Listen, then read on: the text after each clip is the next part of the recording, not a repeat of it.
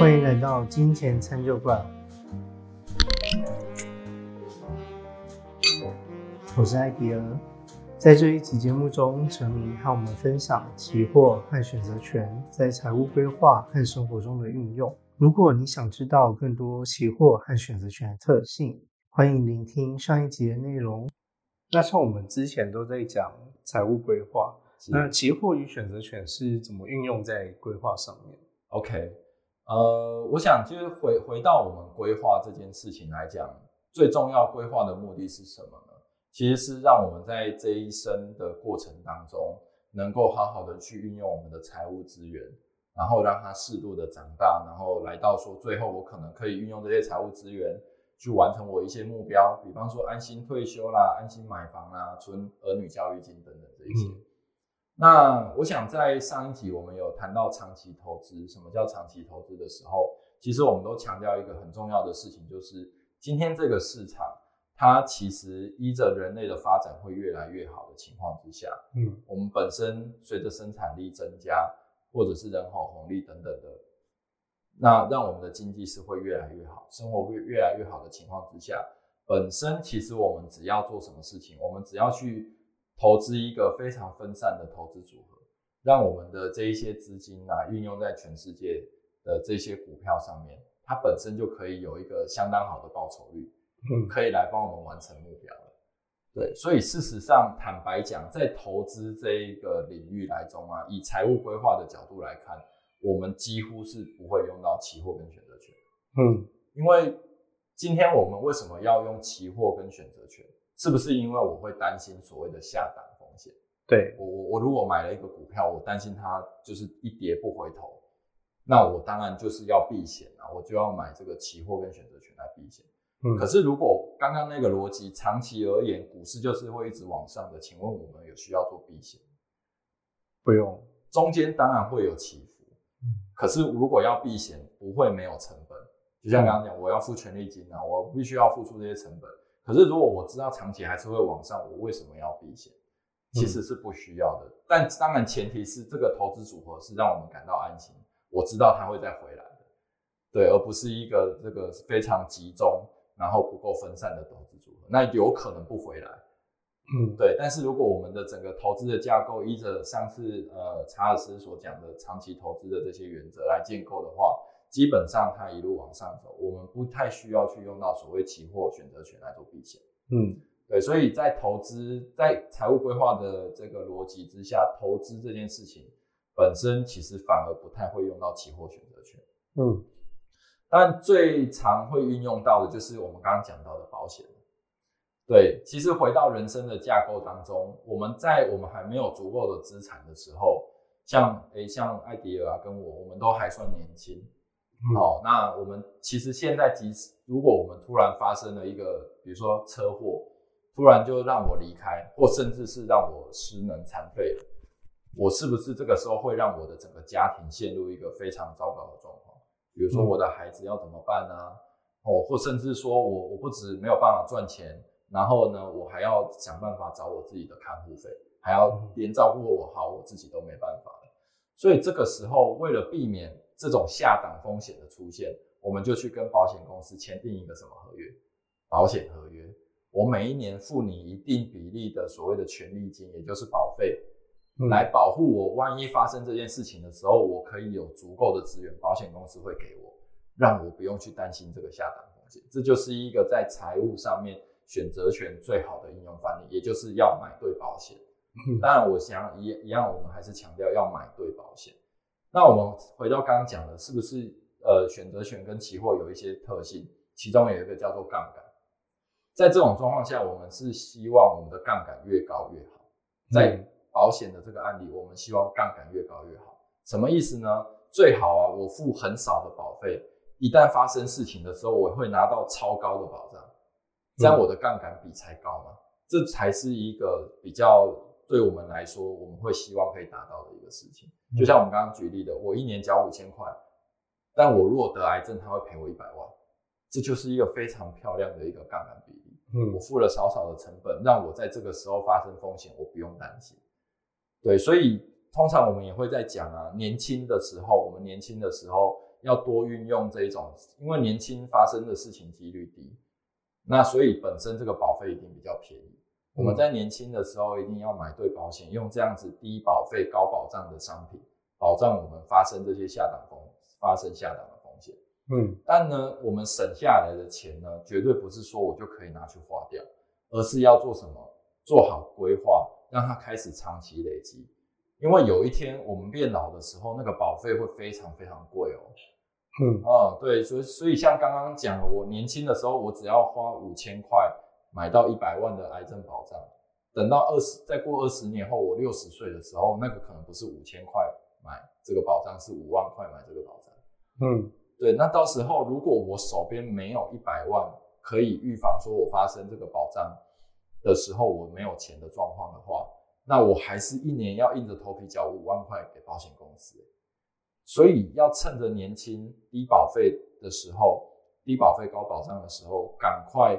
把这个自己的资产慢慢开始累积起来，透过一个长期的规划，累积出我们自己的资产，到老的时候，我自己手边就有一百万可以 cover，万一我发生癌症的时候，那如果没有发生，太好了，我就把它拿去游山玩水，我们嗯。拥有了这样子的一个选择权存在。嗯。对，然后我就不需要跟保险公司买这个很贵的所谓的保障选择权。嗯所以这边也刚好跟听众朋友们说一个简单的一个判别原则，就是说我们可以去算算看，我们一年要缴多少保费，再看看我一年的收入有多少钱。嗯然后呢，通常会建议啊，我们缴的保费的比例啊，不要超过我一年收入的百分之十。对，嗯所以举例来说，假设我的年薪是一百万好了，假如我缴的保费啊超过十万块，我我会建议大家一定要找一下顾问，重新检视一下我们的保单。嗯对，当然我不是说超过十趴就不对，像举例来讲，像以我来说，其实我是超过十趴的。嗯对，但是为什么我会超过十趴？因为我的责任非常重大，我的两个小孩还小，所以相对的，我本来在这个时期，我的保费比重本来就会比较高。嗯 OK，至少说，哎，经过我们这样子的一个规划跟讨论之后，我知道即使是超过十趴，对，也是合理的一个状态。对，但是如果显然显然，比如说，如果你的保费占收入比已经来到二三十，这已经是非常非常不正常的事情。对，这个不这个时候一定要来找一个顾问来协助我们重新检视一下，是不是保险有买错，嗯会不会甚至买了之后还没有赔？简单讲，就是我们买了一个杠杆比不是很高的选择权，嗯那这个其实不是非常有效益的一个事情。也许有更有效益的做法，我觉得都可以再来找顾问做一个讨论。嗯对，所以这个在我们整个规划上最大或最直接的应用，所谓的期货或选择权概念，就是在保险的这一个部分。嗯，对啊。那另外呢，我们还会再提到两个可能不是这么直接，但是大家可能会以为理所当然的，就是我们讲的劳保跟劳退。啊，嗯劳保年金跟劳退，就是我想观众朋友可能也不太知道什么叫劳保跟劳退啊，可能大家只会想说这就是劳工退休金。对像我们有很多客户会以为劳保年金跟劳工的这个退休金是同一笔，但事实上不一样。有一个叫做劳保年金，也就是说，呃，我们的雇主会帮我们投保劳保，然后呢，嗯到我们退休的时候，会依着我们的年资啦，还有投保平均薪资等等去计算一个劳保年金，然后呢，让我们退休的时候开始去领每个月领多少钱。嗯每个月去领多少钱，然后呢会领到我死，领到我挂掉为止，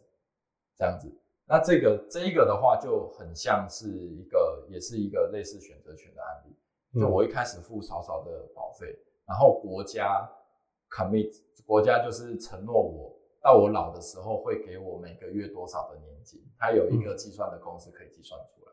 对，那因为这个我付出的保费少少，然后到时候我一定会去执行这个选择权，所以国家一定要给我。嗯对，所以聪明的观众朋友，你们这时候就会想到了什么事情很重要。我们刚刚讲了，我如果跟艾迪尔定了一个契约，他在赔钱的时候，我最怕他做什么？老保我最怕他绕跑嘛，啊，不然就是要叫他一直补钱，补保证金嘛。所以今天我们这个我们这个劳保年金的契约对手方叫做政府，嗯，就劳动劳动那个啦劳保局嘛，哦对对对对，就政府。所以我们今天最怕什么？政府当然不会跑，他跑不掉，这时候他要什么办？补钱啊，补钱补钱啊，政府的钱都从哪来？收税金，还是我们的税金来啊？嗯所以今天我们要害怕，要政政府现在已经一年拨补两百亿到所谓的劳保年金元，但这个劳保黑洞哈是非常非常大的。目前的劳保黑洞是这个我我没有记错的话，它好像说是十兆，也太10兆的多了吧，缺口了。对啊，一年补两百亿，这个根本不成比例啊。嗯，但没办法，所以未来劳保的部分确实都还有可能改革。所以嗯。改革的意思就是我跟你改合约，嗯。就是说，哎、我跟举回到刚刚的例子，就很像我跟艾迪尔签好合约，说我跟你五百块买台积电，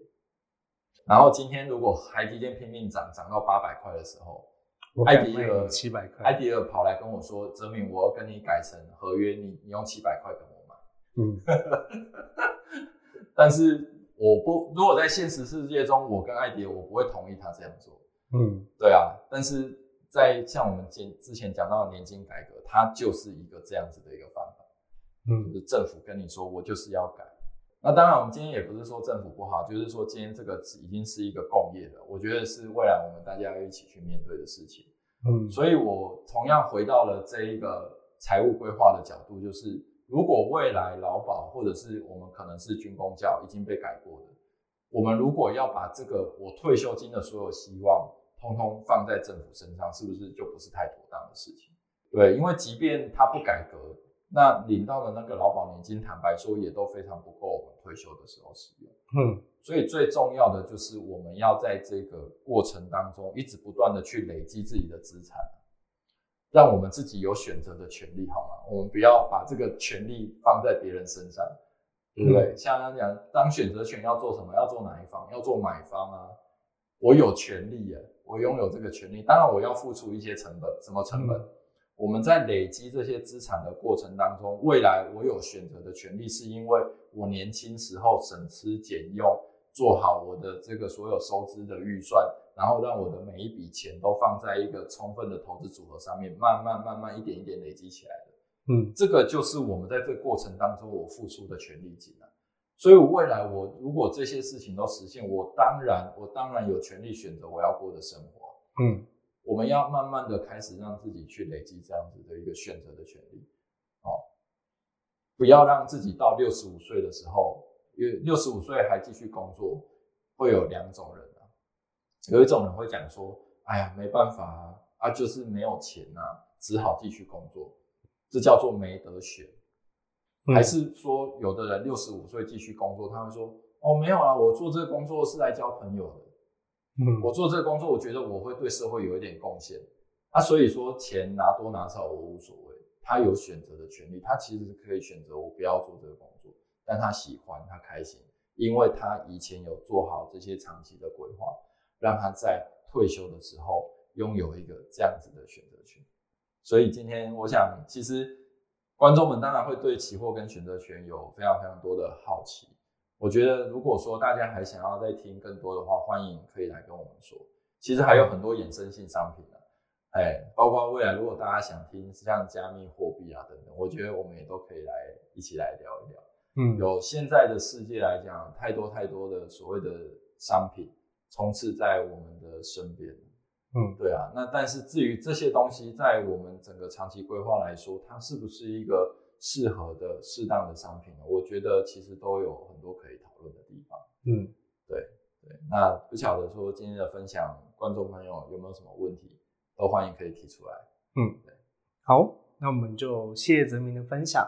对，好，谢谢大家。相信大家也更了解什么是期货和选择权。如果有任何的问题，都欢迎大家在下方留言访问，或是与我们联系。在资讯栏中有我们的联系方式。你们的支持是我们频道继续努力的动力。感谢大家今天的收听，那我们就下次见喽，拜拜